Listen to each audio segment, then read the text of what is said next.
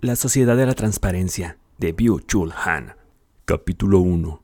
La sociedad positiva. Ningún lema domina hoy tanto el discurso público como la transparencia. Esta se reclama de manera efusiva, sobre todo en relación con la libertad de información. La omnipresente exigencia de transparencia, que aumenta hasta convertirla en un fetiche y totalizarla, se remonta a un cambio de paradigma que no puede reducirse al ámbito de la política y de la economía. La sociedad de la negatividad hoy se da el paso a una sociedad en la que la negatividad se desmonta cada vez más a favor de la positividad.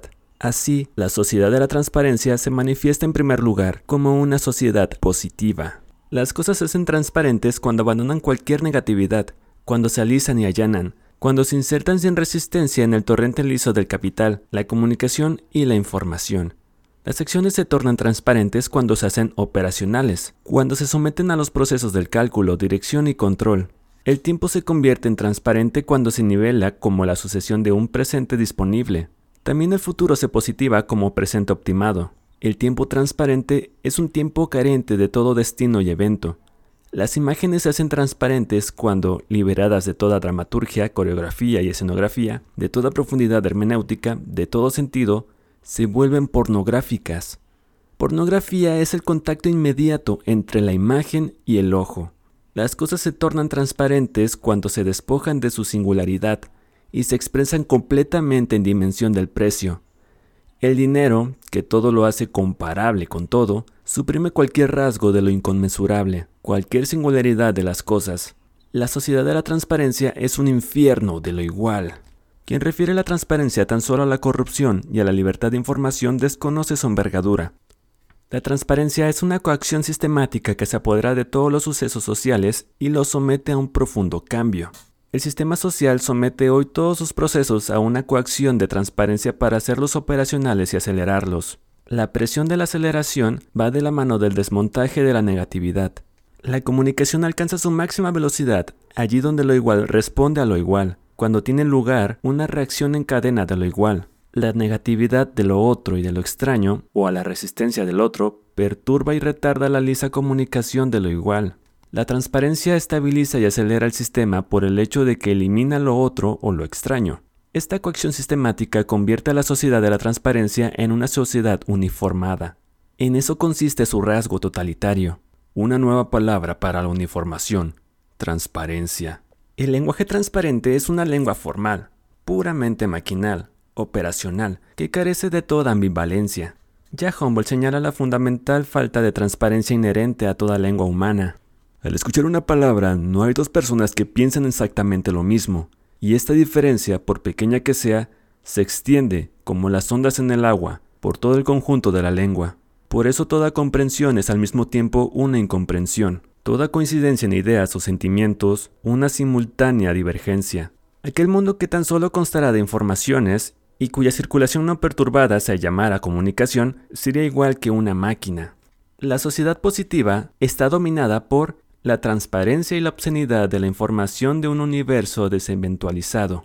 La coacción de la transparencia nivela al hombre mismo hasta convertirlo en un elemento funcional de un sistema. Ahí está la violencia de la transparencia. Sin duda, el alma humana necesita esferas en las que pueda estar en sí misma sin la mirada del otro. Lleva inherente una impermeabilidad, una iluminación total la quemaría y provocaría una forma especial de síndrome psíquico de burnout. Solo la máquina es transparente. La espontaneidad, lo que tiene la índole de un acontecer y la libertad, rasgos que constituyen la vida en general, no admiten ninguna transparencia. También en relación con el lenguaje escribe Humboldt, en el hombre puede abrirse camino algo cuyo fundamento ninguna inteligencia hallaría en las circunstancias precedentes, y vulnerar la verdad histórica de su origen y transformaciones, si se quisiese desterrar de él la posibilidad de estos fenómenos inexplicables.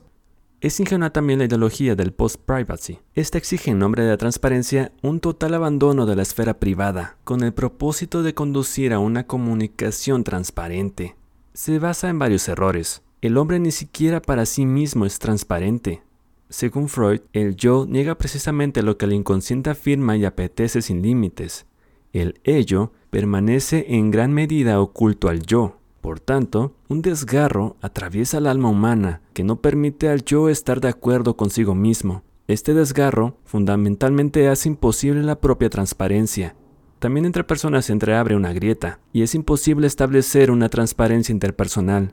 Y esto tampoco es deseable. Precisamente la falta de transparencia del otro mantiene viva la relación. me le escribe, el mero hecho del conocer absoluto, incluso sin entusiasmo precedente, paraliza la vitalidad de las relaciones, la fértil profundidad de las relaciones que, detrás de todo último revelado, presiente y venera todavía un ultimismo. Es el premio de aquella ternura y aquel dominio de sí mismo que, incluso en la relación más estrecha, que abarca al hombre entero, respeta todavía la propiedad privada, que limita el derecho a preguntar en virtud del derecho al secreto. A la imposición de la transparencia le falta precisamente esta ternura, que no es sino el respeto a una alteridad que no puede eliminarse por completo. Ante el afán de la transparencia que se está apoderando de la sociedad actual, sería necesario ejercitarse en la actitud de la distancia. La distancia y la vergüenza no pueden integrarse en el ciclo acelerado del capital, de la información y de la comunicación. Así, en nombre de la transparencia se eliminan todas las retiradas discretas. Estas son iluminadas y explotadas. Con ello, el mundo se hace más desvergonzado y desnudo. También la autonomía del uno presupone la libertad de no entender qué tiene el otro. Sennett observa, más que una igualdad de entendimiento, que es una igualdad transparente, la autonomía significa aceptar en el otro lo que no entendemos, que es una igualdad opaca. Además, una relación transparente es una relación muerta, a la que le falta toda atracción, toda vitalidad. Solo lo muerto es totalmente transparente. Sería una ilustración reconocer que hay esferas positivas, productivas de la existencia y la coexistencia humana, esferas que la imposición de la transparencia destruye en toda regla. Y así también escribe Nietzsche. La nueva ilustración. No basta que veas en qué ignorancia vive el hombre y el animal. Deben también tener la voluntad de la ignorancia y aprenderla. Te es necesario comprender que, sin esta suerte de ignorancia, la vida misma sería imposible, que es una condición merced a la cual únicamente prospera y se conserva lo que vive. Está demostrado que más información no conduce de manera necesaria a mejores decisiones. La intuición, por ejemplo, va más allá de la información disponible y sigue su propia lógica. Hoy se atrofia la facultad superior de juzgar a causa de la creciente y pululante masa de información. Con frecuencia, un menos de saber e información produce un más. La negatividad de dejar y olvidar tiene unas pocas veces un efecto productivo. La sociedad de la transparencia no permite lagunas de información ni de visión, pero tanto el pensamiento como la inspiración requieren un vacío. En alemán hay una relación entre laguna y dicha. Y una sociedad que no admitiera ya ninguna negatividad de un vacío sería una sociedad sin dicha. Amor sin laguna de visión es pornográfica y sin laguna de saber, el pensamiento degenera para convertirse en cálculo. La sociedad positiva se despide tanto de la dialéctica como de la hermenéutica. La primera descansa en la negatividad. Así, el espíritu de Hegel no se aleja de lo negativo, sino que lo soporta y se conserva en ello. La negatividad alimenta la vida del espíritu. Lo otro en lo mismo que engendra una tensión negativa mantiene vivo el espíritu. Es el poder, dice Hegel, si mira la cara de lo negativo, si se demora en ello. Este demorarse es la fuerza mágica que lo trueca en el ser. En cambio, carece de espíritu quien se limita a sapear a través de lo positivo. El espíritu es lento porque se demora en lo negativo y lo trabaja para sí.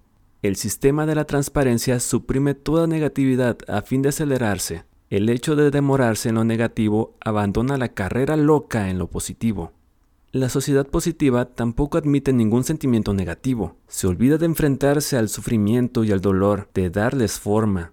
Para Nietzsche, el alma humana agradece su profundidad, grandeza y firmeza, precisamente a la demora en lo negativo. También el espíritu humano es un nacimiento con dolor, aquella tensión del alma en la infelicidad, que es lo que le inculca su fortaleza, su inventiva y valentía en el soportar, preservar, interpretar, aprovechar la desgracia, así como toda profundidad, misterio, máscara, espíritu, argucia, grandeza que le ha sido donados al alma, ¿no le han sido donados bajo sufrimiento, bajo la disciplina del gran sufrimiento?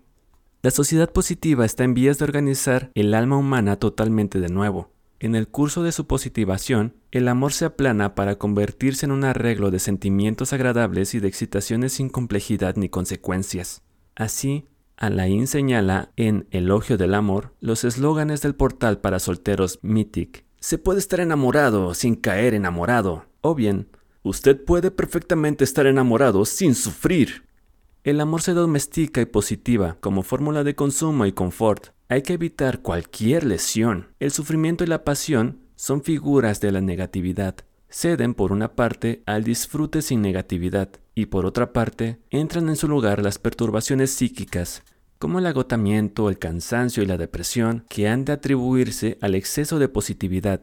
También la teoría en sentido enfático es una aparición de la negatividad.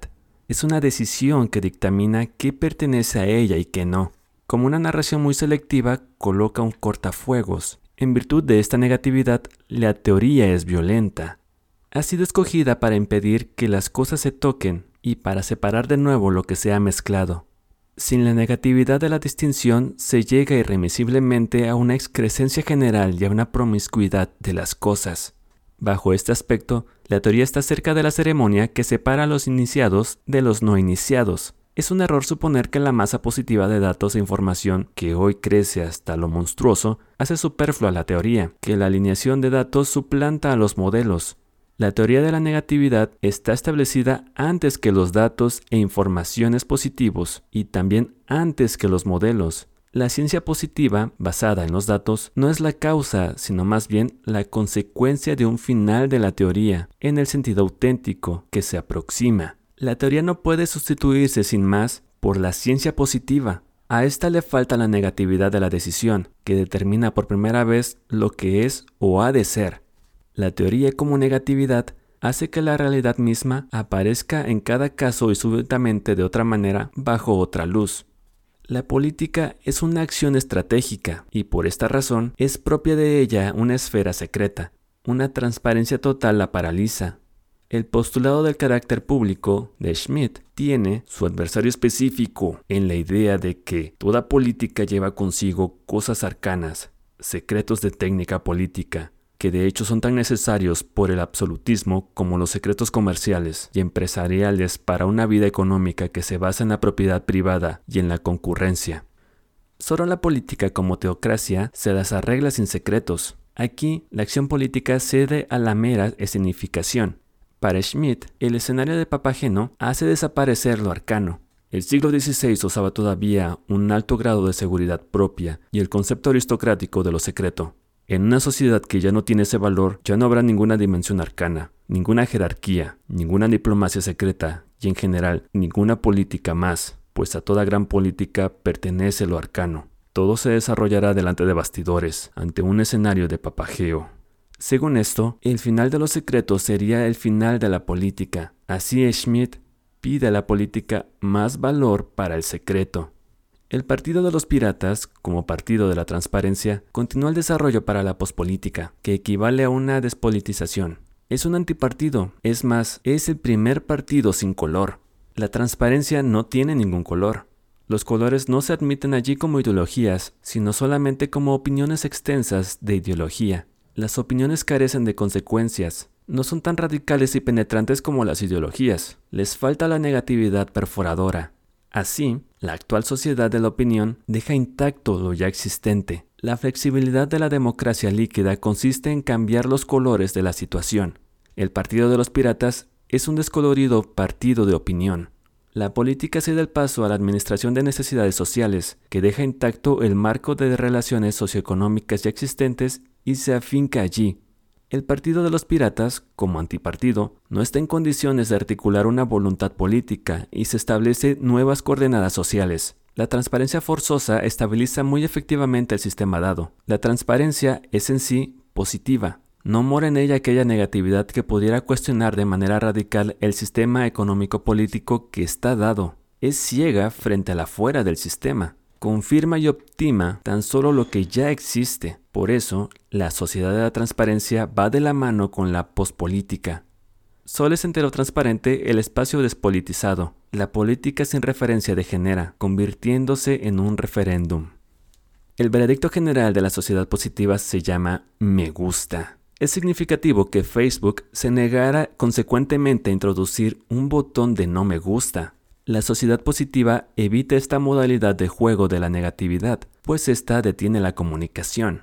Su valor se mide tan solo en la cantidad y la velocidad de intercambio de información. la masa de la comunicación eleva también su valor económico. Veredictos negativos menoscaban la comunicación. Al me gusta le sigue con más rapidez la comunicación conectiva que al no me gusta. Sobre todo, la negatividad del rechazo no puede valorarse económicamente. Transparencia y verdad no son idénticas. Esta última es una negatividad en cuanto se pone e impone declarando falso todo lo otro. Más información o una acumulación por sí sola no es ninguna verdad. Le falta la dirección, a saber, el sentido. Precisamente por la falta de negatividad de lo verdadero, se llega a una pululación y masificación de lo positivo. La hiperinformación y la hipercomunicación dan testimonio de la falta de verdad e incluso de la falta de ser. Más información, más comunicación no elimina la fundamental imprecisión del todo, más bien la agrava. Capítulo 2. La sociedad de la exposición. Según Benjamin, para las cosas que están a servicio del culto, el que existan es más importante que el hecho de ser vistas. Su valor cultural depende de su existencia y no de su exposición. La práctica de cerrarlas en un espacio inaccesible, de sustraerlas con ello a toda posibilidad de verlas, eleva su valor cultural. Así, determinadas imágenes de vírgenes permanecen veladas durante casi todo el año. Ciertas estatuas de dioses en la cela solo son accesibles a los sacerdotes.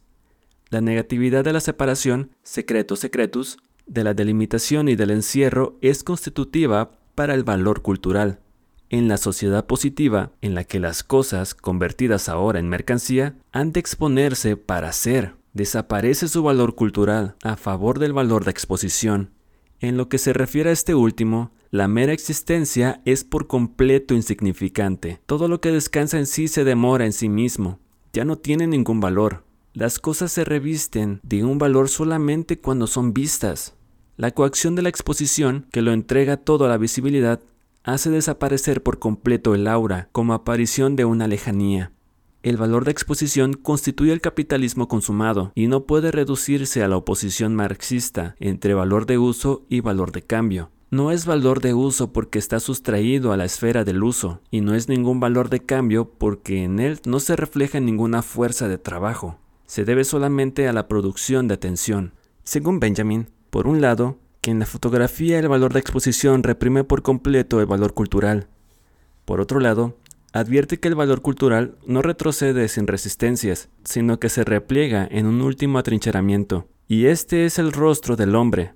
Así, no es casual que el retrato se encuentre en el centro de la temprana fotografía. A su juicio, en el culto del recuerdo de los lejanos o difuntos seres queridos, encuentra su último refugio, el valor cultural. En la expresión fugaz de un rostro humano, dice, hace gestos por última vez el aura de las tempranas fotografías. Eso es lo que constituye la belleza melancólica que no puede compararse con nada. Pero donde el hombre se retira de la fotografía, se contrapone por primera vez el valor de exposición al valor cultural. El rostro humano, con su valor cultural, hace tiempo que ha desaparecido de la fotografía.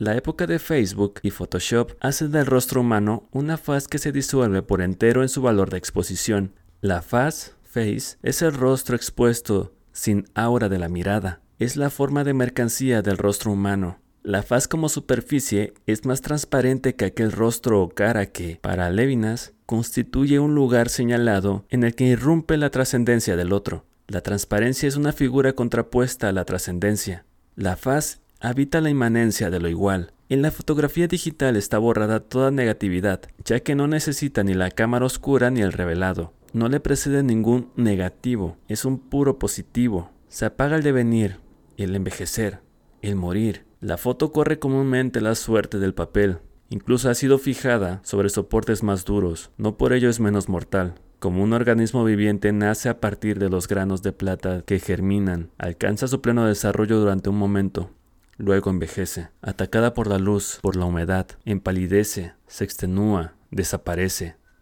Roland Barthes enlaza con la fotografía una forma de vida para la que es constitutiva la negatividad del tiempo, pero esta está vinculada a sus condiciones técnicas, en este caso a su carácter analógico. La fotografía digital va unida a una forma de vida completamente distinta que se despoja cada vez más de la negatividad.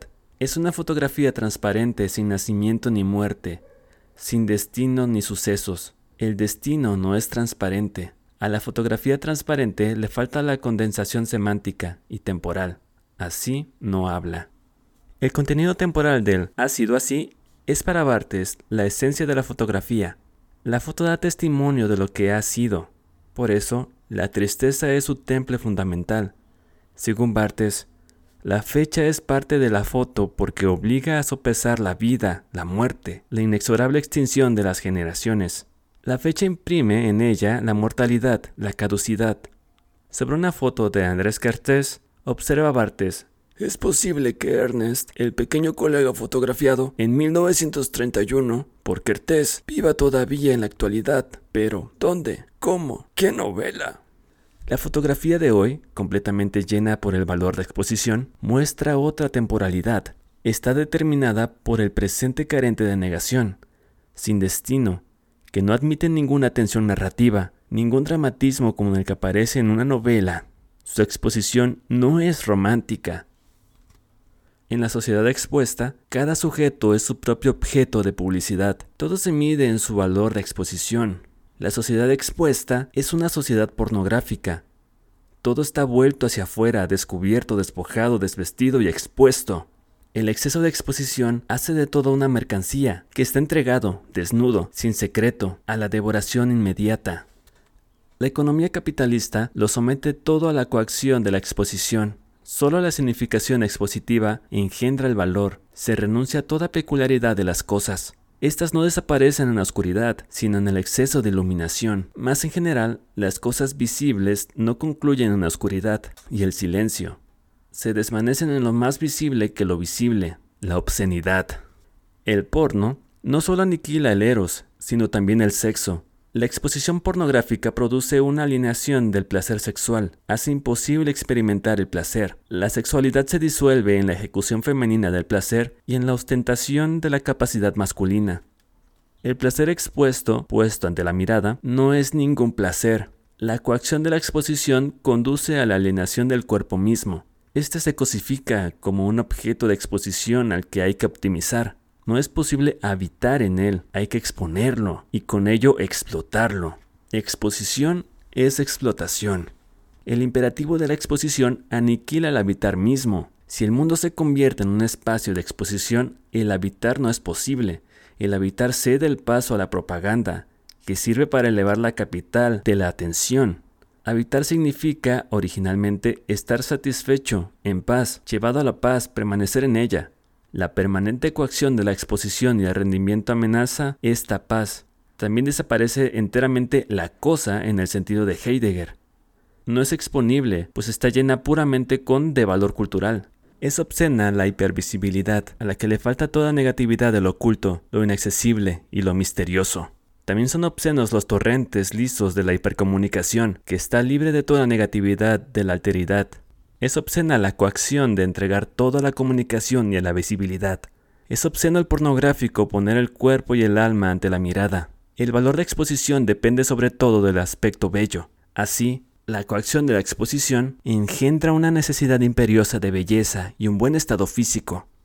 La operación belleza persigue el fin de maximizar el valor de exposición. Los modelos actuales no transmiten ningún valor interior, sino tan solo medidas exteriores a las que se intentan corresponder incluso con el uso de medios violentos.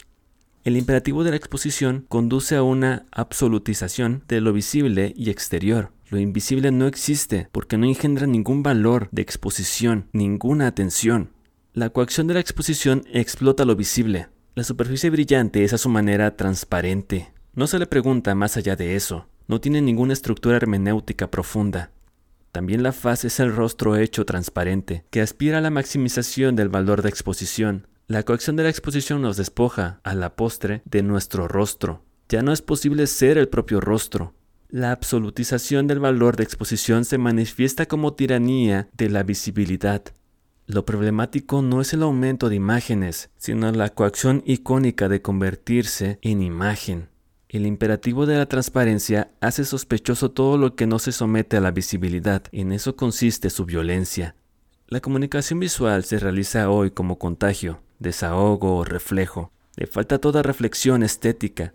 Su estetización es, en definitiva, anestésica. Por ejemplo, para el me gusta, como juicio de gusto, no se requiere ninguna contemplación que se demore. Las imágenes llenas de valor a exposición no muestran ninguna complejidad, son inequívocas, es decir, pornográficas. Les falta toda ruptura, que desataría una reflexión, una revisión, una meditación. La complejidad hace más lenta la comunicación. La hipercomunicación anestésica reduce la complejidad para acelerarse es esencialmente más rápida que la comunicación del sentido. Este es lento, es un obstáculo para los círculos acelerados de la información y comunicación. Así la transparencia va unida a un vacío de sentido. La masa de información y la comunicación brota en un horror vacui. A la sociedad de la transparencia toda distancia le parece negatividad, que hay que eliminar. Constituye un obstáculo para la aceleración de los ciclos de comunicación y del capital. En virtud de su propia lógica interna, la sociedad de la transparencia elimina cualquier distancia.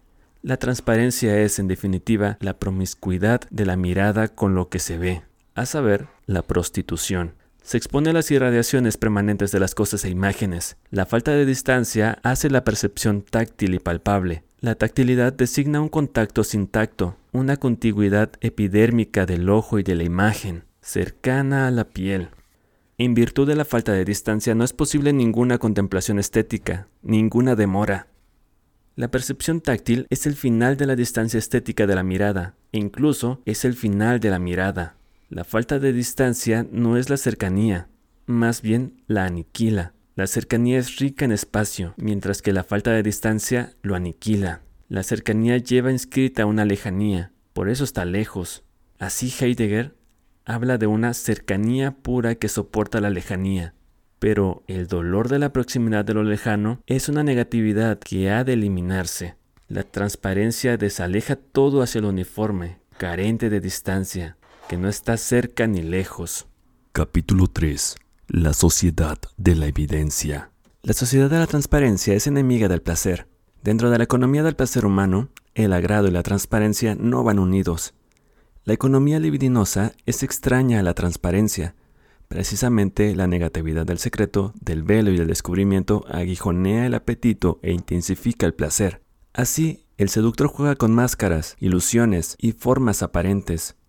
La coacción de la transparencia elimina espacios de juego del placer. La evidencia no admite ninguna seducción, sino solamente un procedimiento. El seductor emprende caminos que son tortuosos, ramificados y enredados, y usa signos con muchas significaciones. La seducción se apoya con frecuencia en códigos ambiguos, lo cual convierte a los seductores prototípicos dentro de la cultura occidental en una determinada forma de carencia de moral.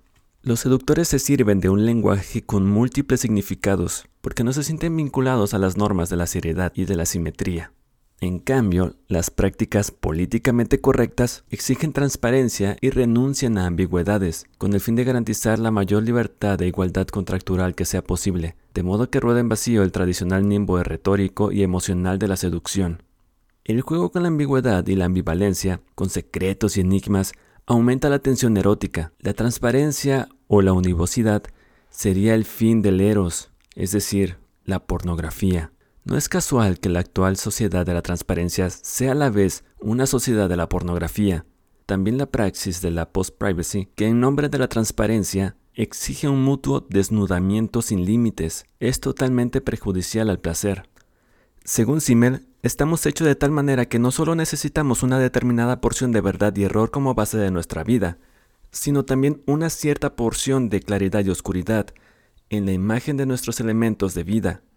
De acuerdo con esto, la transparencia quita a las personas y prohíbe a la fantasía tejer allí sus posibilidades, por cuya pérdida no puede recompensarnos ninguna realidad. Pues la obra de la fantasía es actividad propia, que a largo plazo no puede suplantarse por ningún recibir y disfrutar. Simmel continúa diciendo que también debemos ofrecernos una parte de los seres humanos más próximos en forma de claridad y visibilidad, para que se mantenga a buen nivel su encanto para nosotros. La fantasía es esencial para la economía del placer. Un objeto ofrecido al desnudo lo desconecta. Solo lo pone en marcha una retirada y sustracción del objeto. Lo que profundiza el placer no es el disfrute en tiempo real, sino el imaginativo preludio y el epílogo. El disfrute inmediato, que no admite ningún rodeo imaginario y narrativo, es pornográfico. También la hipernitidez por encima de lo real y la elevada claridad de las imágenes mediáticas paraliza y ahoga la fantasía. Según Kant, la imaginación se basa en el juego. Esta presupone espacios de juego en los que nada está definido con firmeza y delimitado con claridad. Necesita una imaginación y falta de claridad. No es transparente para sí misma, en cambio, la autotransparencia es característica del entendimiento, y así éste no juega, trabaja con ideas claras, Giorgio, en la comunidad que viene, recuerda la alegoría del reino del Mesías, que una tarde Benjamin contó a Bloch. Un rabino, un verdadero cabalista, dijo una vez, Para instaurar el reino de la paz, no es necesario destruir todo y dar inicio a un mundo completamente nuevo. Basta empujar solo un poco esta taza o este arbusto o aquella piedra, y así todas las cosas. Pero este poquito es tan difícil de realizar y su medida tan difícil de encontrar que, por lo que respecta al mundo, los hombres no pueden hacerlo, y por eso es necesario que llegue el Mesías. Las cosas solo se desplazan un poco para establecer el reino de la paz, y Agamben advierte que este pequeño cambio tiene lugar no en las cosas mismas, sino en sus márgenes. Pero el cambio les confiere un resplandor misterioso. Esta aureola surge mediante un estremecer, mediante un irisarse en sus márgenes. Continuando los pensamientos de Agamben, podemos decir que el ligero temblor hace que se produzca una falta de claridad, que la cosa se cubra de un brillo misterioso a partir de los márgenes. Lo santo no es transparente, más bien traza una borrosidad misteriosa. El reino venidero de la paz no se llamará sociedad de la transparencia. Esta no es ningún estado de paz. No solo el espacio de lo santo, sino también del apetito es transparente es más bien sinuoso, solo indirectamente puede alcanzarse el objeto, la dama, solo por caminos de mandros retorcidos. La dama, el objeto de deseo en el amor cortés, es el agujero negro en torno al cual se condensa el deseo. En palabras de Lacan, ese objeto se introduce por la singularísima puerta de una sustracción, de una inaccesibilidad. Lacan lo compara con la figura indescifrable de la anamorfosis, en la que el contenido de la imagen aparece solamente deformado, desfigurado. Es por tanto todo menos evidente. Según Lacan, el amor cortés es carente de forma, anamórfico. Su objeto, también bajo el aspecto temporal, es una anamorfosis, pues solo por el camino de un desplazamiento sin fin puede alcanzarse el objeto. Lacan lo llama también la cosa, de la cual no es posible hacerse ninguna imagen a causa de su impenetrabilidad y reconditez. La presentación huye. ¿Qué hay en la cosa? Ese es el misterio real. La transparencia es un estado de simetría. La sociedad de la transparencia aspira a eliminar todas las relaciones asimétricas. También el poder pertenecer a ellas. El poder no es diabólico en sí mismo. En muchos casos es productivo y generador genera un espacio de libertad y juego para la configuración política de la sociedad. También el poder participa en gran medida en la producción del placer. La economía libidinosa sigue una lógica de economía del poder. A la pregunta de ¿por qué el hombre tiende a ejercer el poder? Foucault responde con la referencia a la economía del placer. Cuanto más libres son los hombres en su relación recíproca, tanto mayor es su placer por determinar la conducta de los otros. El placer es tanto mayor cuanto más abierto es el juego, cuanto más variados son los tipos del juego en los que se dirige la conducta de los otros. Los juegos estratégicos implican en gran medida falta de transparencia y carácter incalculable. También el poder es un juego estratégico, juega en un espacio abierto. Poder significa juegos estratégicos.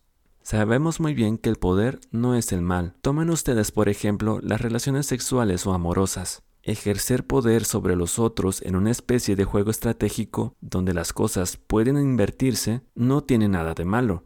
Solo es parte del amor, de la pasión, del placer sexual.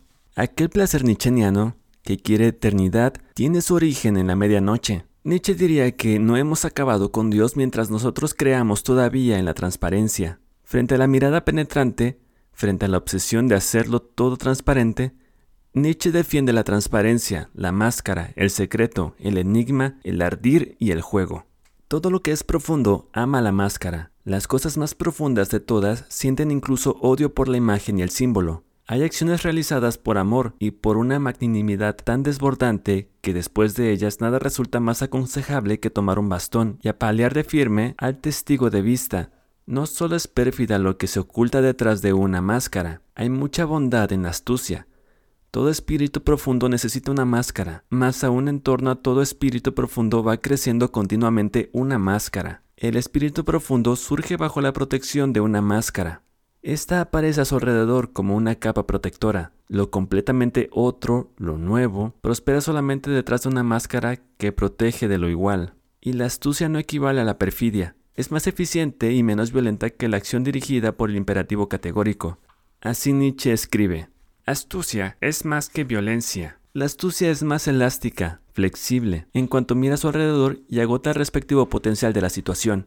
Ve más que el imperativo categórico, que es transparente para sí mismo en virtud de su rigidez. La violencia está más cerca de la verdad que la astucia. Así engendra más evidencia. Nietzsche evoca aquí una forma más libre que no sería posible en una sociedad de la iluminación y del control. Aquella también es libre en sentido de que no se deja determinar ni por el pensamiento del contrato, que hace alarde de simetría e igualdad, ni por la economía del intercambio. Pocas veces sale una fascinación del misterio y de la oscuridad. Según Agustín, Dios utilizó metáforas y oscureció la Sagrada Escritura intencionalmente para engendrar más placer. De ahí que estas cosas estén cubiertas con una especie de envoltura figurativa para que mantenga activo al entendimiento del hombre que investiga con actitud piadosa y no parezcan carentes de, de valores al ofrecer sin velos y abiertamente. Así, así lo que en otros lugares se dice abierta y manifiestamente, de modo que sea fácil recibirlo dentro de nosotros, es renovado en cierta manera en nuestro entendimiento, y renovado de esa manera, tiene un sabor dulce cuando lo sacamos a la luz desde lo oculto. Si se oculta de esta manera, eso no se hace por envidia frente a los que tienen deseos de aprender. Más bien, con ello las cosas se muestran mejor para que las apetezcamos con mayor ardor de tal manera que cuando una cosa se nos sustrae, encontramos lo anhelado con tanto mayor alegría. La capa figurada erotiza la palabra, elevándola a la condición de un objeto del deseo. La palabra actúa con mayor poder de seducción cuando está revestida figurativamente. La negatividad de la reconditez transforma la hermenéutica en una erótica. Descubrir y descifrar se realizan como un desvelamiento agradable. En cambio, la información es desnuda. La desnudez de la palabra le quita todo encanto, la allana. La hermenéutica del secreto no es ninguna dimensión diabólica, que en todo caso haya de eliminar a favor de la transparencia. Es una simbólica e incluso una especial técnica cultural que engendra una profundidad, aunque sea como apariencia. Capítulo 4. La sociedad porno. La transparencia no es el medio de lo bello. Según Benjamin, para la belleza es ineludible un acoplamiento indisoluble entre encubrimiento y encubierto. Pues lo bello no es ni la envoltura ni el objeto encubierto, sino el objeto en su velo. Desvelado se mostraría infinitamente insignificante. En efecto, no ha de caracterizarse de otra manera el objeto al que en definitiva le falta el velo puesto que solo lo bello y nada fuera de éste puede ser esencialmente encubridor y velador, en el misterio está el fundamento divino del ser de la belleza. La belleza no puede desembolsarse porque está ligada de manera obligada al velo y al encubrimiento.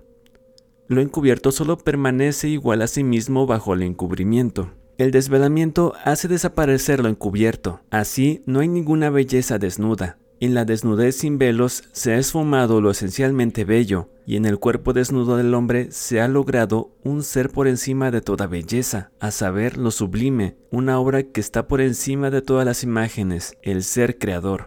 Solo una forma o una imagen pueden ser bellas. En cambio, es sublime la desnudez sin forma ni imagen, que ya no lleva inherente el misterio como consecutivo de la belleza. Lo sublime va más allá de lo bello, pero la desnudez peculiar de la criatura es cualquier cosa menos pornográfica. Es precisamente sublime y apunta a la obra del creador. También para Kant, un objeto es sublime cuando supera toda la representación, toda imagen. Lo sublime va más allá de la imaginación. En la tradición cristiana, la desnudez lleva una imborrable signatura teológica. De acuerdo con esta tradición, Adán y Eva antes del pecado no estaban desnudos, pues lo cubría un vestido de la gracia, un vestido de luz. El pecado los despojó de su vestido divino. Al hallarse totalmente desnudos, se vieron forzados a cubrirse. Según esto, la desnudez significa la pérdida del vestido de la gracia. Agamben intenta pensar una desnudez que está libre de dispositivos teológicos. A este respecto prolonga hasta lo pornográfico lo sublime del cuerpo desnudo en Benjamin. Sobre un modelo pornográfico medio desnudo observa una cara bonita que, sonriendo, exhibe su desnudez. Dice solamente una cosa, ¿quieres experimentar mi secreto? ¿Quieres aclararte sobre mi envoltura? Pues bien, si eres capaz para ello, mira y contempla esta completa e imperdonable falta de misterio. El cuerpo exhibido de modo pornográfico de hecho es pobre, pero no es sublime. A lo sublime que Benjamin contrapone a la bella apariencia le falta todo valor de exposición. En efecto, la exposición destruye toda sublimidad de la criatura. Lo sublime engendra un valor cultural.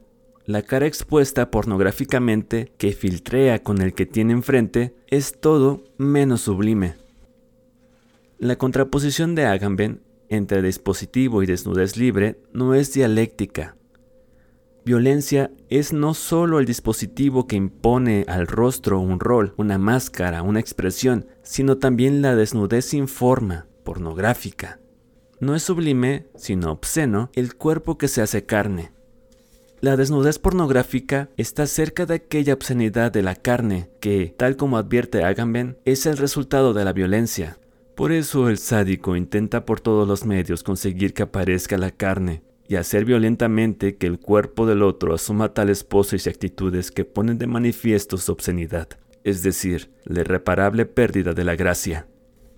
Sobre todo el encanto es inmolado a la desnudez pornográfica de Agamben.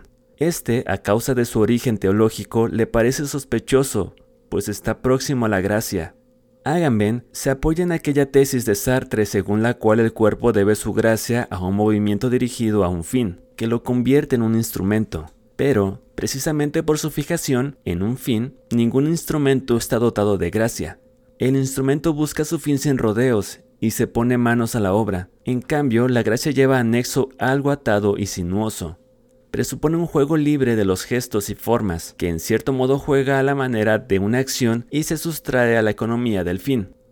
Entonces, la gracia se halla establecida entre la acción dirigida al fin y la desnudez obscena. Agamben se sustrae este entre gracioso. También el acto de exhibirse hace desaparecer la gracia. El joven del teatro marionetas de Kleist pierde su gracia precisamente en el momento en que se halla y exhibe a propósito sus movimientos, Aquí el espejo desarrolla el mismo efecto que el objetivo al que mira atrevida la actriz porno de Agamben, sin expresar otra cosa que su propio estar expuesta. Agamben entiende la exposición como una posibilidad señalada de resaltar aquella desnudez que, liberada de su dispositivo teológico y profanada de ese modo, hace accesible un nuevo uso. El rostro expuesto sin misterios no muestra otra cosa que exhibir, no oculta ni expresa nada, por así decirlo, se ha hecho transparente. Agamben ve en ello un estímulo especial, un encanto especial, que parte del puro valor de exposición. La exposición vacía el rostro para convertirlo en un lugar preexpresivo. De esta práctica de la exposición que vacía, espera Agamben una nueva forma de comunicación erótica. Es una experiencia común que el rostro de una mujer que se siente mirada se vuelve inexpresivo. La conciencia de estar expuesta a la mirada hace así el vacío de la conciencia y actúa como un potente disgregador de los procesos expresivos que animan generalmente al rostro. Es la indiferencia descarada lo que los maniquíes, los pornstar y las otras profesionalidades de la exposición deben, ante todo, aprender a adquirir, no dar a ver otra cosa que un dar a ver, es decir, la propia absoluta medianía. De este modo, el rostro se encarga hasta estallar de valor de exposición pero precisamente por esta nulificación de la expresividad, el erotismo penetra allí donde no podría tener lugar, en el rostro humano. Exhibido como puro medio más allá de toda expresividad concreta, se vuelve disponible para un nuevo uso, para una nueva forma de comunicación erótica. A más tardar, Aquí se plantea la pregunta de si el rostro cargado hasta explotar con valor de exposición está, de hecho, en situación de abrir un nuevo uso colectivo de la sexualidad, una nueva forma de comunicación erótica.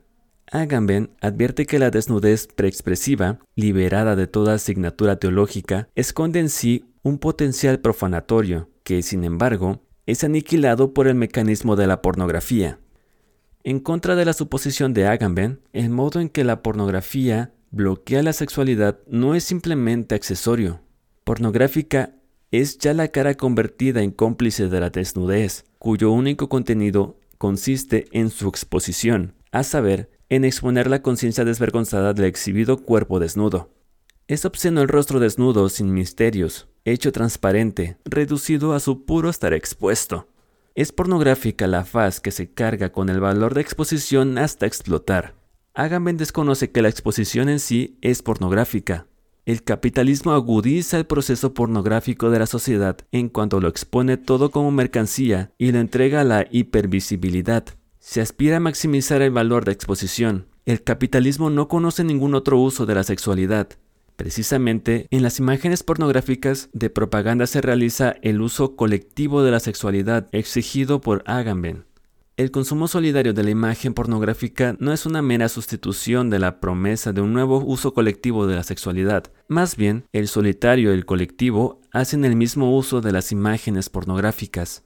Agamben alude sobre todo la diferencia esencial entre lo erótico y lo pornográfico. La exhibición directa de la desnudez no es erótica. El lugar erótico de un cuerpo está precisamente allí donde se abre el vestido. Es la piel que brilla entre dos piezas, por ejemplo, entre el guante y la manga. La tensión erótica no brota de la exposición permanente de la desnudez, sino de la puesta en escena de una aparición-desaparición, es la negatividad de la interrupción la que confiere un brillo a la desnudez. La positividad de la exposición de la desnudez sin velos es pornográfica. Le falta el brillo erótico. El cuerpo pornográfico es liso, no es interrumpido por nada. La interrupción engendra una ambivalencia, una doble significación. La imprecisión semántica es erótica. Lo erótico presupone, además, la negatividad del misterio y de la reconditez. No hay ninguna erótica de la transparencia. Precisamente allí donde desaparece el misterio a favor de la total exposición y del pleno desnudamiento, comienza la pornografía. La dibuja una penetrante e incisiva positividad. En todo misterio, sospecha Agamben, una asignatura teológica que es necesario profanar. La profanación tiene que producir una belleza sin misterio, una desnudez más allá del prestigio de la gracia y de las seducciones de una naturaleza caída en la corrupción. En cambio, detrás de la envoltura inexplicable no se esconde ningún misterio, desnuda se muestra como pura apariencia. En este sentido, el indicativo de la desnudez es simplemente esto y nada más, pero no hay un indicativo erótico. Lo erótico se sustrae al esto así nada más. La evidencia sin misterio del esto y no otra cosa es pornográfica. A lo erótico le falta la univocidad de lo deíctico.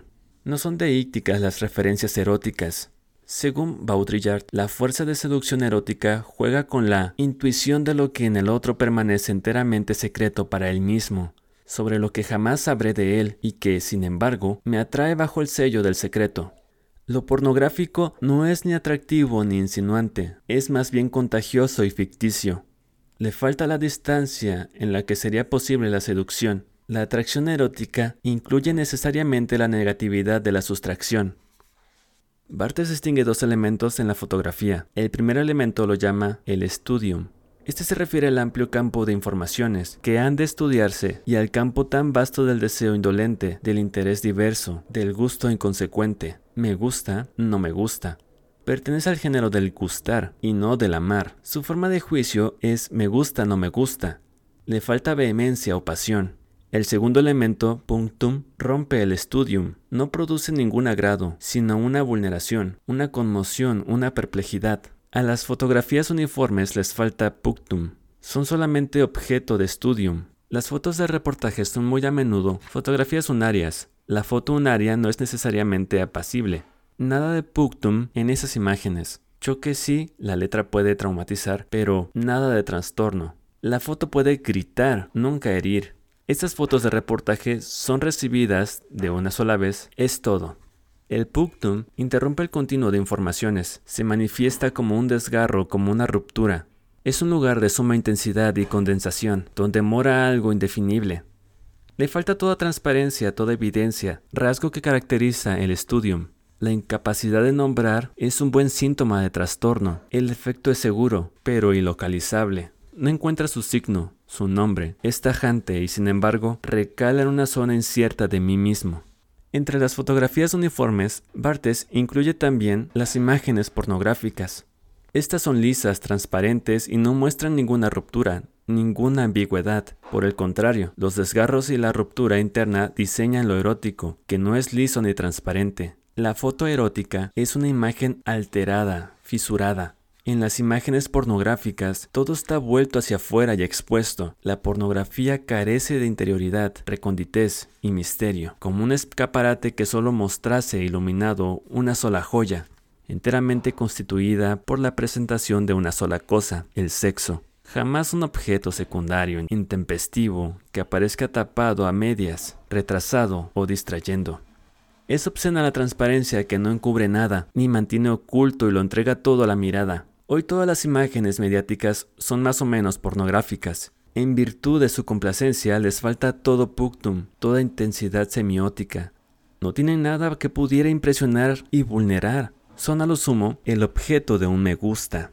Según Bartes, las imágenes cinematográficas no tienen ningún puctum. Esto está ligado a una demora contemplativa. Ante la pantalla no soy libre de cerrar los ojos, sino al abrirlos otra vez no volvería a encontrar la misma imagen. El puctum se abre tan solo a la consideración que se demora contemplativamente. En cambio, las imágenes que se suceden unas a otras obligan al espectador a una constante glotonería. El puctum continúa. Se sustrae a la mirada consumidora, voraz, en la que no mora ninguna pensatividad. Con frecuencia no se manifiesta de inmediato, sino solo más tarde, en un morar que rememora. Nada de extraño entonces en que a veces, a pesar de su nitidez, solo aparezca después, cuando, estando las fotos lejos de mi vista, pienso en ella de nuevo. Sucede algunas veces que puedo conocer mejor una foto que recuerdo que otra que estoy viendo. Acababa de comprender que, por inmediato, por incisivo que fuese, el puctum podía conformarse con cierta latencia, pero jamás con examen alguno. La música surge en el primer cerrar de ojos. Así Bartes cita a Kafka. Fotografiamos cosas para ahuyentarlas del espíritu. Mis historias son una forma de cerrar los ojos. La música suena solamente a una distancia contemplativa respecto a la imagen. Enmudece, en cambio, cuando un contacto inmediato cortocircuita el ojo con la imagen. La transparencia carece de música. Además, advierte Bartes, la fotografía debe ser silenciosa. Solo en el esfuerzo por el silencio la fotografía revela un puctum. Es un lugar de silencio que hace posible un demorar contemplativo. Por el contrario, no nos demoramos ante las imágenes pornográficas. Estas son estrictamente fuertes porque están expuestas. Les falta también la amplitud temporal. No admiten ningún recuerdo sirven solamente a la excitación y a la satisfacción inmediata. El studium es una lectura. Por medio del studium me intereso por muchas fotografías, ya sea porque las recibo como testimonios políticos, ya sea porque las saboreo como cuadros históricos buenos, pues es culturalmente, hasta connotación está presente en el studium, como participo de los rostros, de los aspectos, de los gestos, de los decorados, de las acciones. Si la cultura constara de figuras, ademanes, gestos, narraciones y acciones especiales, la conversión de lo visual en pornografía se realizaría hoy como desculturización. Las imágenes pornográficas, al estar desculturalizadas, no dan nada que leer, actúan sin mediación como imágenes de propaganda, de forma táctil y contagiosa. Son poshermenéuticas, no conceden aquella distancia en la que sería posible un estudio, su manera de actuación no es la lectura, sino el contagio y el desahogo. Tampoco mora allí ningún puctum. Se vacían para convertirse en espectáculo. La sociedad porno es una sociedad del espectáculo. Capítulo 5. La sociedad de la aceleración. Según Sartre, el cuerpo es obsceno cuando se reduce a la mera facticidad de la carne. Es obsceno el cuerpo sin referencia, que no está dirigido, no está en una acción o situación. Son obscenos los movimientos del cuerpo cuando resultan excesivos y superfluos. La teoría de la obscenidad en Sartre puede trasladarse a los cuerpos sociales, a sus procesos y movimientos. Estos se hacen obscenos cuando se despojan de toda narratividad, de toda dirección, de todo sentido. Su exceso y superfluidad se manifiestan como adiposis, masificación y excrescencia. Proliferan y crecen sin fin, sin forma. En eso consiste su obscenidad. Son obscenas la hiperactividad, la hiperproducción y la hipercomunicación. Se aceleran más allá del fin. Es obscena la hiperaceleración, que ya no es realmente motora y no lleva a cabo nada. En su exceso dispara más allá de su hacia dónde. Es obsceno este movimiento puro, que se acelera por mor de sí mismo. El movimiento no desaparece tanto en la inmovilidad como en la velocidad y la aceleración, en lo más móvil que movimiento, valga la expresión, y que lo lleva al extremo a la vez que lo desprovee de sentido. La adición es más transparente que la narración. Solo puede acelerarse un proceso que es aditivo y no narrativo. Solo es completo transparente la operación de un procesador, porque procede de un modo puramente aditivo. En cambio, los rituales y ceremonias son sucesos narrativos, que se sustraen a la aceleración. Sería un sacrilegio querer acelerar la acción de un sacrificio. Los rituales y ceremonias tienen su propio tiempo, su propio ritmo y tacto. La sociedad de la transparencia elimina todos los rituales y ceremonias en cuanto a estos no pueden hacerse operaciones porque son un impedimento para la aceleración de los ciclos de información, la comunicación y la producción. En contraposición al cálculo, el pensamiento no es transparente para sí, el pensamiento no sigue rutas previsibles, sino que se entrega a lo abierto. Según Hegel, dentro del pensamiento mora una negatividad, la cual permite hacer experiencias que lo transforman. La negatividad del hacerse otro es constitutiva para el pensamiento. Ahí está la diferencia entre el cálculo, que permanece siempre igual a sí mismo. Esta igualdad es la condición de posibilidad de la aceleración. La negatividad no solo marca la experiencia, sino también el conocimiento. Un único conocimiento puede cuestionar un conjunto y transformarlo ya existente. A la información le falta esta negatividad. También la experiencia tiene consecuencias, de las cuales surge la fuerza de la transformación. En esto se distingue la vivencia, que deja intacto lo ya existente. La falta de narratividad distingue el proceso de la procesión, que es un proceso narrativo. A diferencia del procesador, está fuertemente dirigida. Por eso es todo menos obscena. Tanto el procesador como la procesión se remontan a la palabra latina procedere, que significa adelantar. La procesión va ligada a la narración, le confiere una tensión narrativa. Las procesiones representan escénicamente pasajes esenciales de una narración. La escenografía las marca. En virtud de su narratividad, habita en ellas un tiempo propio. Por eso no es posible ni tiene sentido acelerar su proceder. La narración no es ninguna adición, en cambio, al proceder de procesador le falta toda narratividad. Su acción carece de imagen, de escenas. En contraposición a la posesión, no narra nada, solamente cuenta. Los números están desnudos, también el proceso, que también proviene del verbo latino procedere, es pobre en, nada, es pobre en narratividad en virtud de su funcionalidad. En esto se distingue del transcurso narrativo, que necesita una coreografía o una escenografía. Por el contrario, el proceso determinado funcionalmente es solo un objeto de dirección o de gestión. La sociedad se hace obscena cuando ya no hay escena, cuando todo se convierte en una transparencia inexorable. Las romerías y peregrinaciones, en su último techo con frecuencia, se configura como procesiones. La terminación en sentido estricto solo es posible dentro de una narración. En un mundo desnarrativizado, desritualizado, el final es solamente una ruptura que duele y aturde. Solo en el marco de una narración puede aparecer el final como consumación. El final sí carece de cualquier tipo de apariencia narrativa. Es siempre una pérdida absoluta, una privación absoluta. El procesador no conoce ninguna narración, por eso no es capaz de concluir. La peregrinación es un suceso narrativo, por eso el camino de peregrinación no es un pasadizo que haya que recorrerse con tanta rapidez como sea posible. Es más bien un camino rico en semántica. Estar en camino está cargado de significaciones como penitencia, curación o gratitud. A causa de esta narratividad, la peregrinación no puede acelerarse. Además, el camino de peregrinación es una transición de un allí. Temporalmente el peregrino está en camino hacia un futuro en el que se espera una salvación. En este sentido, no es un turista. Este se mantiene en el presente, en el aquí y ahora. No está en camino en sentido auténtico. Los caminos no tienen ninguna significatividad, pues no son dignos de verse. Al turista le es extraña la semántica rica, la narratividad del camino. Este pierde todo contar narrativamente y se convierte en un pasaje vacío. Es obsceno este empobrecimiento semántico, la falta de narratividad en el espacio y el tiempo. La negatividad en forma de obstáculo o transición es constitutiva de la tensión narrativa. La coacción de la transparencia deshace todos los límites y umbrales. El espacio se hace transparente cuando es nivelado, aislado y desinteriorizado.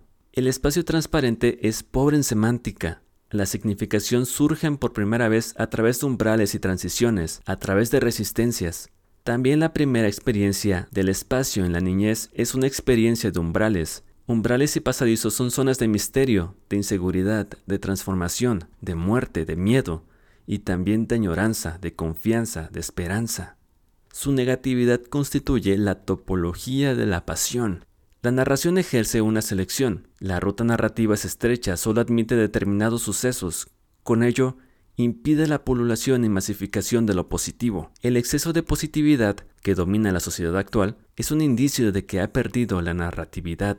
También la memoria queda afectada por ello. Su narratividad la distingue del acumulador, que trabaja de forma meramente aditiva y acumula. Las huellas de la memoria, en virtud de su historicidad, están sometidas a una constante reordenación e inscripción. En contraposición a esta reelaboración, los datos almacenados permanecen iguales a sí mismos. Hoy, la memoria se positiva como un montón de residuos y datos, como un almacén de trastos o un depósito que está lleno a tope de todas las imágenes posibles y símbolos gastados, totalmente desordenados y mal conservados. Las cosas en el almacén de trastos se limitan a yacer unas junto a otras, no están estratificadas. Por eso le falta la historia. No puede recordar ni olvidar. La coacción de la transparencia destruye el aroma de las cosas, el aroma del tiempo. La transparencia no desprende aroma. La comunicación transparente, que ya no admite nada no definido, es obscena. También son la reacción y el desahogo inmediatos. Para Proust, el disfrute inmediato no es capaz de lo bello. La belleza de una cosa solo aparece mucho más tarde, a la luz de otra como reminiscencia. No es bello el brillo instantáneo del espectáculo, el estímulo inmediato, sino la fosforencia silenciosa, la fosforencia del tiempo. La sucesión rápida de sucesos o estímulos no es la temporalidad de lo bello. La belleza es un rezagado, Solo accesoriamente las cosas descubren su esencia aromática de lo bello. Esta consta de estratificaciones y sedimentaciones que fosforecen. La transparencia no fosforece. La crisis de la época actual no es la aceleración, sino la dispersión y la disociación temporal. Una discronía temporal hace que el tiempo transcurra sibilante, sin dirección, y se descomponga en una mera sucesión de presentes temporales, atomizados. Con ello, el tiempo se hace aditivo y queda vacío de toda narratividad. Los átomos no desprenden aroma. Una atracción figurativa a una gravedad narrativa tiene que unirlos por primera vez como moléculas aromáticas. Solo configuraciones complejas narrativas exhalan aroma, puesto que por sí misma la aceleración no representa el auténtico problema. Su solución no está en la desaceleración. La mera desaceleración no engendra ningún tacto, ningún ritmo, ningún aroma no impide la precipitación en el vacío. Capítulo 6. La sociedad íntima. El mundo del siglo XVIII es un teatro del mundo. El espacio público se parece a un escenario teatral. La distancia escénica impide el contacto inmediato entre cuerpos y almas. Lo teatral se opone a lo táctil. La comunicación pasa a través de formas rituales y signos, y esto alivia el alma. En la modernidad, se renuncia cada vez más a la distancia teatral, a favor de la intimidad. Sennett ve ahí una funesta evolución que quita a los hombres la posibilidad de jugar con las propias imágenes externas y adornarlas con sentimientos. La formalización, el convencionalismo y el ritualismo no excluyen la expresividad. El teatro es un lugar para las expresiones, pero estas son sentimientos objetivos y no una manifestación de interioridad psíquica. Por eso son representadas y no expuestas. El mundo no es hoy ningún teatro en el que se represente y lean acciones y sentimientos, sino un mercado en el que se exponen, venden y consumen intimidades. El teatro es un lugar de representación, mientras que el mercado es un lugar de exposición. Hoy, la representación teatral cede el puesto a la exposición pornográfica. Sennett sostiene que la teatralidad se halla en una relación específica, concretamente en una relación enemiga con la intimidad, así como en una relación no menos específica, aunque amistosa, con una vida pública desarrollada. La cultura de la intimidad va unida a la caída de aquel mundo objetivo, público, que no es ningún objeto de sensaciones y vivencias íntimas. Según la ideología de la intimidad, las relaciones sociales son tanto más reales, cabales, creíbles y auténticas, tanto más se acercan a las necesidades internas de los individuos. La intimidad es la fórmula psicológica de la transparencia. Se cree conseguir la transparencia del alma por el hecho de revelar los sentimientos y emociones íntimos, desnudando así el alma. Los social media y los motores de búsqueda personalizados erigen en la red un absoluto espacio cercano en el que está eliminado el afuera. Allí nos encontramos solamente a nosotros mismos y a nuestros semejantes. No se da ya ninguna negatividad que haría posible un cambio, esta cercanía digital presenta al participante tan solo aquellas secciones del mundo que le gustan. Así, desintegra la esfera pública, la conciencia pública, crítica y privatiza el mundo. La red se transforma en una esfera íntima o en una zona de bienestar. La cercanía, de la que se ha eliminado toda lejanía, es también una forma de expresión de la transparencia. La tiranía de la intimidad lo psicologiza y personaliza todo. Tampoco la política se sustrae. Los políticos no se miden por sus acciones, y esto engendra en ellos una necesidad de escenificación. La pérdida de la esfera pública deja un vacío en el que se derraman intimidades y cosas privadas. En lugar de lo público se introduce la publicación de la persona. La esfera pública se convierte con ello en un lugar de exposición, se aleja cada vez más del espacio de la acción común. Persona es una palabra latina que significa originariamente máscara. La persona da la voz que resuena a través de ella en un carácter, es más, una forma y una figura. La sociedad de la transparencia, como sociedad de la revelación y del desnudamiento, trabaja contra toda forma de máscara, contra la apariencia. También la creciente desritualización y pérdida del carácter narrativo de la sociedad la vacía de sus formas de apariencia y con ello la desnuda. Son decisivas para los juegos y rituales, las reglas objetivas y no los estados psicológicos objetivos. Quien juega con nosotros se subordina a normas objetivas del juego. La sociabilidad del juego no descansa en la recíproca revelación propia. Más bien, los hombres se hacen sociables si mantienen la distancia entre ellos. En cambio, la intimidad la destruye. La sociedad íntima desconfía de los gestos ritualizados y de la conducta configurada ceremonialmente. Esto le parece externo e inauténtico. El ritual es una acción que consta de formas de expresión exteriorizadas que actúan de modo desindividualizante, despersonalizante y despsicologizante. Los que participan allí son expresivos, sin tener que exhibirse a sí mismos o desnudarse. La sociedad íntima es una sociedad psicologizada, desritualizada. Es una sociedad de la confesión, del desnudamiento y de la pornografía falta de distancia. La intimidad destruye espacios de juego objetivos a favor de las excitaciones afectivas de índole subjetiva. En el espacio ritual ceremonial circulan signos objetivos, no pueden ocuparse de modo narcisista. Bajo cierto aspecto, está vacío y ausente. El narcisismo es expresión de la intimidad consigo sin, sin distancias, es decir, de la falta de distancia consigo. La sociedad íntima es habitada por narcisistas sujetos íntimos a los que les falta por completo la capacidad de distancia escénica. Sennett escribe sobre esto.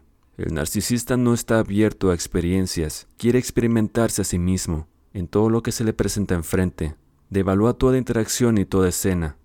Según Sennett, las perturbaciones narcisistas aumentan porque la sociedad actual organiza psicológicamente sus procesos internos de expresión y entremezcla el sentido de la interacción social razonable fuera de los límites de la mismicidad de cada uno. La sociedad íntima elimina signos rituales ceremoniales en los que uno se evadiría de sí mismo, se perdería. En la experiencia encontramos al otro. Por el contrario, en la vivencia nos hallamos a nosotros mismos en todas partes. El sujeto narcisista no puede delimitarse a sí mismo, los límites de su existencia desaparecen y con ello no surge ninguna imagen propia estable.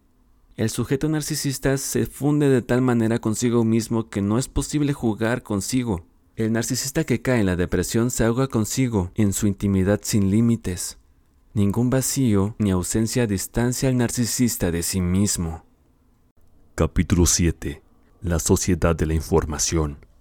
La caverna de Platón, si la examinamos con atención, está construida sorprendentemente como un teatro. Los que ahí se hallan cautivos están sentados ante un escenario como los espectadores del teatro. Entre ellos y el fuego a sus espaldas transcurre un camino, y a lo largo de este camino hay un muro bajo, semejante a los tabiques que los charlatanes ponen entre ellos y los espectadores, para ocultarles la combinación y los resortes secretos de las maravillas que hacen. A lo largo del muro pasan personas que llevan objetos de toda clase, figuras de hombres, animales y otras imágenes de madera o piedras. De suerte que todo esto aparece sobre el muro y arroja sus sombras a la pared a la que miran los cautivos. Los portadores de todas estas cosas, unos se detienen a conversar y otros pasan sin decir nada. Puesto que los cautivos no pueden darse la vuelta, piensan que son las mismas sombras las que hablan. Por tanto, la caverna de Platón es una especie de teatro de sombras. Los objetos que se muestran son sombras en la pared, no son cosas reales del mundo, sino figuras de teatro y accesorios. Las sombras y reflejos de las cosas reales solo se dan fuera de la caverna. Sobre aquel hombre que por la fuerza es sacado de la caverna y conducido al mundo de la luz, observa Platón. Necesitaría indudablemente algún tiempo para acostumbrarse a ello. Lo que distinguiría más fácilmente sería, primero, sombras, después, las imágenes de los hombres y demás objetos pintados sobre la superficie de las aguas, y por último, los objetos mismos. Los encadenados en la caverna no ven las imágenes del mundo real, más bien se les representa un teatro. También el fuego es una luz artificial. Los cautivos, en realidad, están encadenados por escenas, por ilusiones escénicas. Se entregan a un juego, a una narración. El mito de la caverna de Platón, en contra de la interpretación usual, no presenta distintas formas de conocimiento, sino diversos modos de vida, a saber, la forma de vida narrativa y cognoscitiva. La caverna de Platón es un teatro. El teatro como mundo de la narración se contrapone en el mito de la caverna al mundo del conocimiento. En la caverna, el fuego como luz artificial engendra ilusiones escénicas, arroja apariencia, así se distingue de la luz natural como medio de la verdad. La luz de Platón está fuertemente dirigida, brota del sol como su fuente, todo lo que es está ordenado al sol como idea del bien. Este constituye una trascendencia que se halla incluso más allá del ser, también es llamado Dios. A esta trascendencia, el ser agradece su verdad. La luz platónica del Sol es jerarquizante. En relación con el conocimiento, logra niveles que van desde el mundo de las meras imágenes, a través de las cosas perceptibles por los sentidos, hasta el mundo intangible de las ideas. La caverna de Platón es un mundo narrativo. Las cosas no se encadenan allí casualmente. Más bien, siguen una dramaturgia o escenografía que enlaza entre sí las cosas o los signos de un modo narrativo. La luz de la verdad despoja al mundo de su carácter narrativo. El sol aniquila la apariencia. El juego de la mimesis y metamorfosis cede al trabajo en la verdad. Platón condena todo asomo de transformación y niega incluso al poeta la entrada en la ciudad de la verdad, por tanto, según parece, si llegase a nuestra ciudad un hombre capaz por su sabiduría de adoptar mil formas y de imitar todas las cosas y que quisiese darnos a conocer sus poemas, nos inclinaríamos ante él como si fuese un ser divino, admirable y arrebatador pero diríamos que nuestra ciudad no dispone un nombre que se le asemeje, ni es justo que llegue a tenerlo, y que, por consiguiente, hemos de devolverlo a otra ciudad, una vez derramada mirra sobre su cabeza y adornada estas con cintas de lana. También la sociedad de la transparencia es una sociedad sin poetas, sin seducción y metamorfosis. Es el poeta el que produce las ilusiones escénicas, las formas aparentes, los signos rituales y ceremoniales, y contrapone los artefactos y antifactos a lo hiperreal, a los hechos desnudos. La metáfora de la luz, que desde la antigüedad a través de la Edad Media hasta la Ilustración domina el discurso filosófico y teológico, muestra una referencia fuerte. La luz brota de una fuente o de un origen. Es el medio de las instancias que obligan, prometen o prohíben, como Dios o la razón. Así, desarrolla su negatividad que actúa de modo polarizante y engendra opciones. Luz y tinieblas son del mismo modo originarias. La luz y la sombra se pertenecen mutuamente. Con el bien está puesto a la vez el mal. La luz de la razón y la oscuridad de lo irracional, o de lo tan solo sensible, se producen la una a la otra. En contraposición al mundo de la verdad, en Platón, a la actual sociedad de la transparencia le falta aquella luz divina que implica una tensión metafísica, La transparencia carece de trascendencia. La sociedad de la transparencia es diáfana sin luz. No es iluminada por aquella luz que brota de una fuente trascendente. La transparencia no surge a través de una fuente de luz. El medio de la transparencia no es ninguna luz, es más bien una irradiación sin luz que, en lugar de esclarecer, lo penetra todo y lo hace transparente. En contraposición a la luz, es penetrante y atraviesa. Actúa además homogeneizando y nivelando, mientras que la luz metafísica engendra jerarquías y distinciones, y con ello crea órdenes y orientaciones. La sociedad de la transparencia es sociedad de la información. En este sentido, la información es, como tal, un fenómeno de la transparencia, porque le falta toda negatividad. Es un lenguaje positivizado, operacionalizado. Heidegger lo llamaría el lenguaje del engranaje o del emplazamiento. El hablar es emplazado para que corresponda a la posibilidad de encargar lo que se hace presente en todas las direcciones. El hablar así emplazado se convierte en información. La información pone el lenguaje humano. Heidegger piensa el engranaje o la implantación desde el dominar. En consecuencia, las figuras del colocar como encargar, representar y confeccionar son figuras del poder y del dominio. Encargar pone el ente como fondo disponible. Representar lo pone como objeto, pero el engranaje de Heidegger no capta aquellas formas de poner que son características precisamente hoy. Exponer o exhibir no sirven de modo primario al logro del poder. Allí no se aspira al poder, sino a la atención. Lo que está en su fondo como impulsado no es polemos, sino porno. Poder y atención no coinciden. Quien tiene poder tiene al otro, lo cual hace superflua la aspiración a la atención, y esta última no genera automáticamente poder. También Heidegger toma la imagen solo de la perspectiva del dominio. Imagen significa aquello que se deja entrever en el giro, estar al tanto de algo. Estar al tanto de algo significa representarse, representarse lo existente mismo en lo que está con él, y tenerlo siempre presente en tal situación. La imagen es para Heidegger el medio a través del cual nos apoderamos del ente y lo tenemos a disposición. Esta teoría de la imagen no explica las imágenes mediáticas de hoy, pues estas son simulacros que ya no representan a ningún ente. En su fondo, no está la intención de poner el ente ante sí y de tenerlo constantemente ante sí como así puesto. Como simulacros sin referencia, ellas llevan, por así decirlo, una vida propia pupulan también más allá del poder y del dominio. Son en cierto modo más entitativas y vivas que el ente. La masa multimedia de la información y la comunicación es más una amalgama que un engranaje. La sociedad de la transparencia no solo carece de verdad, sino también de apariencia. Ni la verdad ni la apariencia son tan aparentes. Solamente es por completo transparente el vacío. Para desterrar este vacío se pone en circulación una masa de información. La masa de información y de imágenes es una plenitud en la que todavía se deja notar el vacío.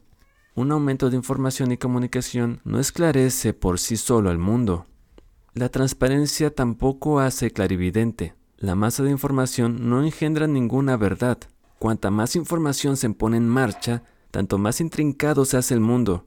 La hiperinformación y la hipercomunicación no inyectan ninguna luz en la oscuridad. Capítulo 8. La sociedad de la revelación. En cierto modo, el siglo XVIII no carecía de semejanza con el presente. Conocía ya el afán de revelación y transparencia. Así, Jean Starobinsky escribe en su estudio sobre Rousseau. El tema de la mendacidad de la apariencia ya no es original en el año 1748. En el teatro, en la iglesia, en las novelas o en los periódicos, cada uno denuncia a su manera las representaciones, convenciones, hipocresías y máscaras. En el vocabulario de la polémica y de la sátira no hay concepto que aparezcan tan frecuentemente como descubrir y desenmascarar. Las confesiones de Jean Rousseau son características para la incipiente época de la verdad y de la confesión. Ya al principio de las confesiones dice que quiere mostrar a un hombre en su entera verdad de la naturaleza. Su empresa, que no tiene parangón alguno, aspira a una inexorable revelación del corazón. Rousseau asegura a Dios, me he mostrado como era, he desnudado mi interior, tal como tú lo has visto.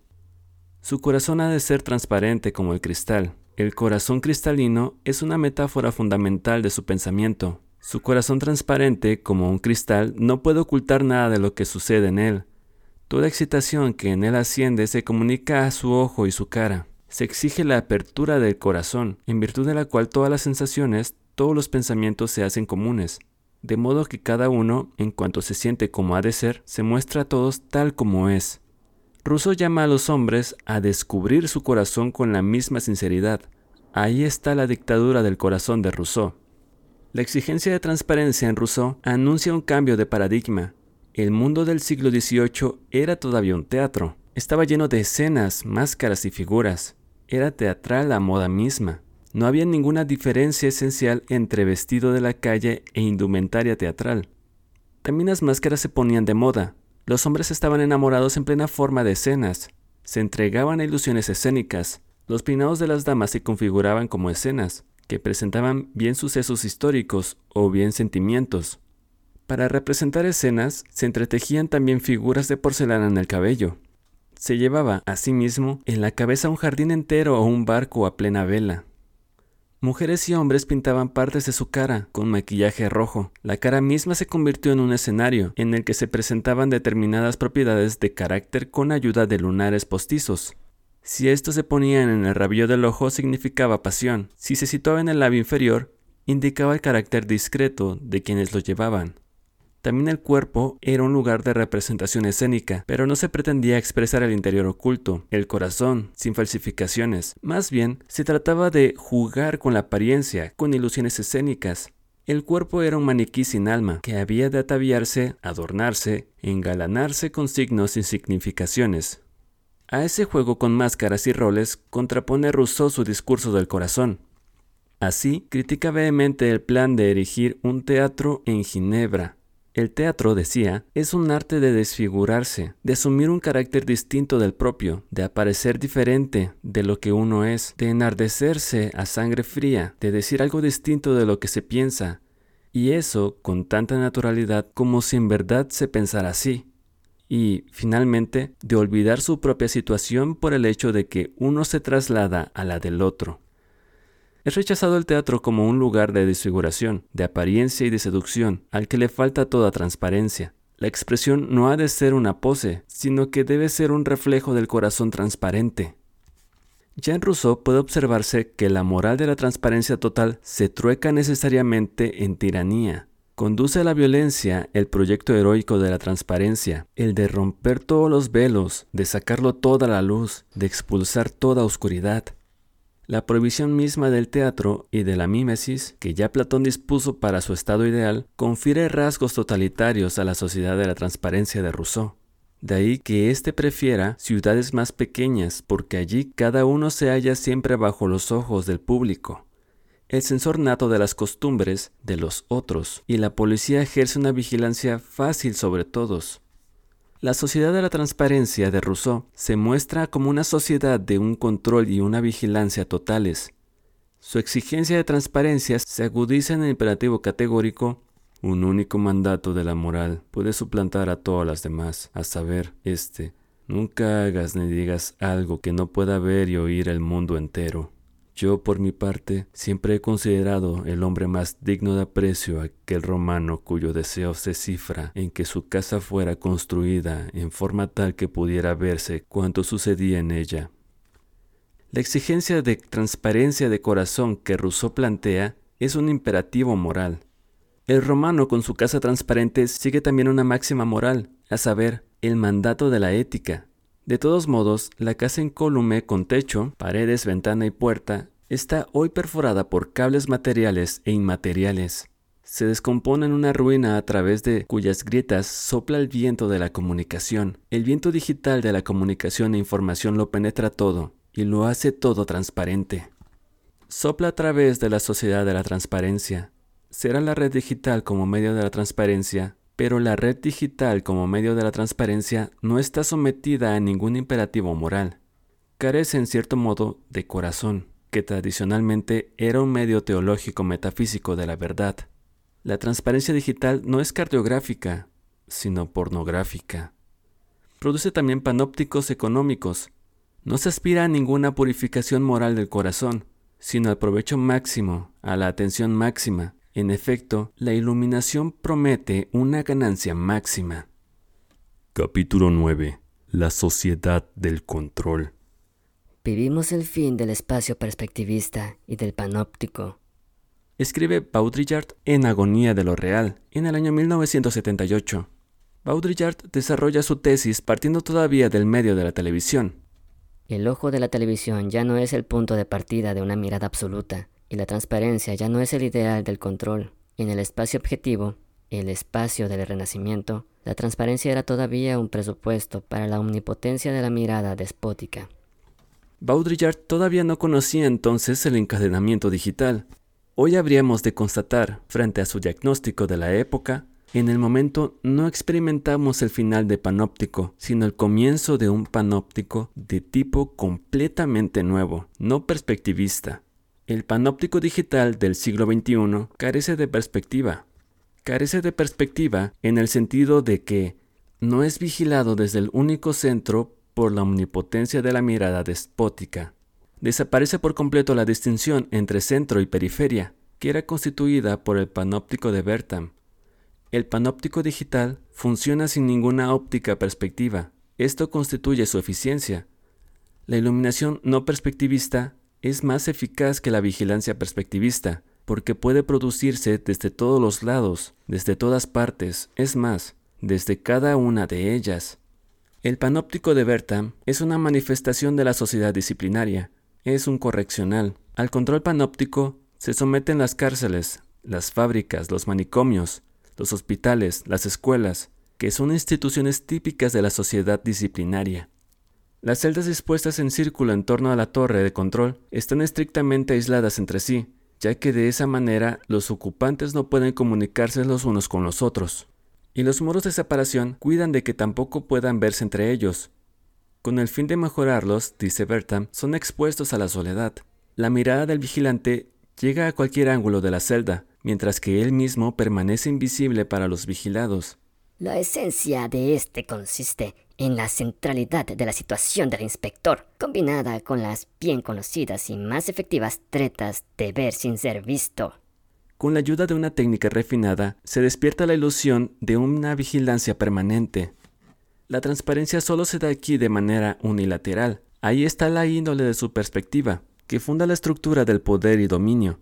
Por el contrario, en la carencia de perspectiva no se forma ningún ojo central, ninguna subjetividad central o soberanía. Mientras que los moradores del panóptico de Betham son conciencias de la presencia constante del vigilante, los que habitan el panóptico digital se creen que están en libertad.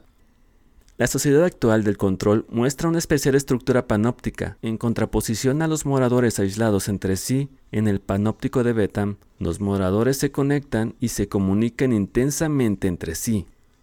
Lo que garantiza la transparencia no es la soledad mediante el aislamiento, sino la hipercomunicación. La peculiaridad del panóptico digital está sobre todo en que sus moradores mismos colaboran de manera activa en su construcción y en su conversación, en cuanto se exhiben a ellos mismos y se desnudan. Ellos mismos se exponen en el mercado panóptico. La exhibición pornográfica y el control panóptico se compenetran.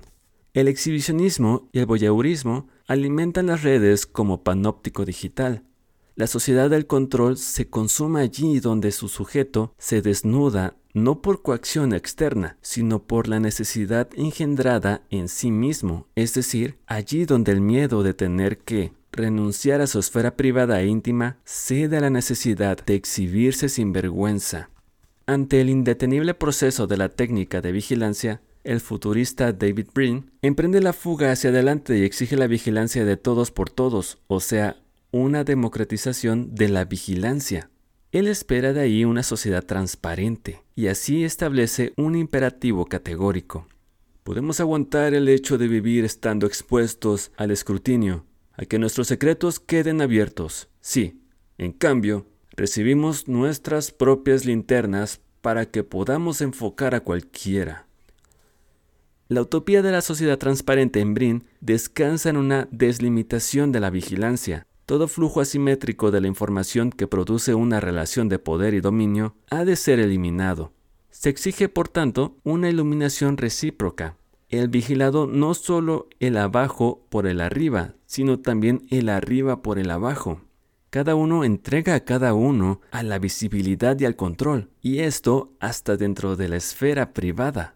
Esta vigilancia total degrada la sociedad transparente hasta convertirla en una inhumana sociedad de control. Cada uno controla a cada uno. La transparencia y el poder se soportan mal. Al poder le gusta encubrirse en secretos, y la praxis arcana es una de las técnicas de poder. La transparencia desmonta la esfera arcana del poder, pero la transparencia recíproca solo puede lograrse por la vigilancia permanente, que asume una forma siempre excesiva. Esa es la lógica de la sociedad de la vigilancia. Además, el control total aniquila la libertad de acción y conduce, en definitiva, a una uniformidad. La confianza que produce espacios libres de acción no puede suplantarse simplemente por el control. Los hombres tienen que confiar y creer en sus gobernantes. En su confianza le conceden una cierta libertad de acción y renuncian a un constante examen y vigilancia. Sin esta autonomía, de hecho, no podría dar ningún paso. La confianza solo es posible en un estado medio entre saber y no saber. Confianza significa, a pesar de no saber en relación con el otro, construir una relación positiva con él. La confianza hace posibles acciones a pesar de la falta de saber. Si lo sé todo de antemano, sobra la confianza. La transparencia es un estado en el que se elimina todo no saber, donde domina la transparencia. No se da ningún espacio para la confianza. En lugar de la transparencia produce confianza, debería decirse la transparencia deshace la confianza. La exigencia de transparencia se hace oír precisamente cuando ya no hay ninguna confianza. En una sociedad que descansa en la confianza no surge ninguna exigencia penetrante de transparencia. La sociedad de la transparencia es una sociedad de la desconfianza y de la sospecha, que, a causa de la desesperación de la confianza, se apoya en el control. La potente exigencia de la transparencia indica precisamente que el fundamento moral de la sociedad se ha hecho frágil, que los valores morales, como la honradez y la lealtad, pierden cada vez más su significación. En lugar de la resquebrajadiza instancia moral, se introduce la transparencia como un nuevo imperativo social. La sociedad de la transparencia exige exactamente la lógica de la sociedad del rendimiento. El sujeto del rendimiento está libre de una instancia exterior dominadora que lo obliga al trabajo y lo explote. Es su propio señor y empresario, pero la desaparición de la instancia dominadora no conduce a una libertad real y a franqueza, pues el sujeto del rendimiento se explota a sí mismo. El explotador es a la vez el explotado. El actor y la víctima coinciden, la propia explotación es más eficaz que la explotación extraña, pues va acompañada del sentimiento de libertad. El sujeto del rendimiento se somete a una coacción libre, generada por él mismo. Esta dialéctica de la libertad se encuentra también en la base de la sociedad del control. La propia iluminación es más eficaz que la iluminación extraña, pues va unida al sentimiento de libertad. El proyecto panóptico de Beta tiene una motivación sobre todo moral y biopolítica. El primer efecto que puede esperarse del control panóptico es, según Betham, la reforma de costumbres. Como efectos ulteriores menciona la salud preservada, la instrucción difundida, o bien el nudo gordiano de las leyes de los pobres, que no está cortado sino desatado. La coacción de la transparencia no es hoy un explícito imperativo moral o biopolítico, sino, sobre todo, un imperativo económico. El que se ilumina se entrega a la explotación. La iluminación es explotación. La hiperiluminación de una persona maximiza la eficiencia económica. El cliente transparente es el nuevo morador, el hombre sagrado del panóptico digital. En la sociedad de la transparencia no se forma ninguna comunidad en sentido enfático. Surgen solamente acumulaciones y pluralidades, o pluralidades casuales de individuos aislados para sí, de egos, que persiguen un interés común o se agrupan en torno a una marca, comunidades de marca. Se distinguen de reuniones que sean capaces de una acción común, política, de un nosotros. Les falta el espíritu. Las reuniones como comunidades de marca constituyen una forma aditiva sin ninguna condensación interna. Los consumidores se entregan voluntariamente a las observaciones panópticas, que dirigen y satisfacen sus necesidades.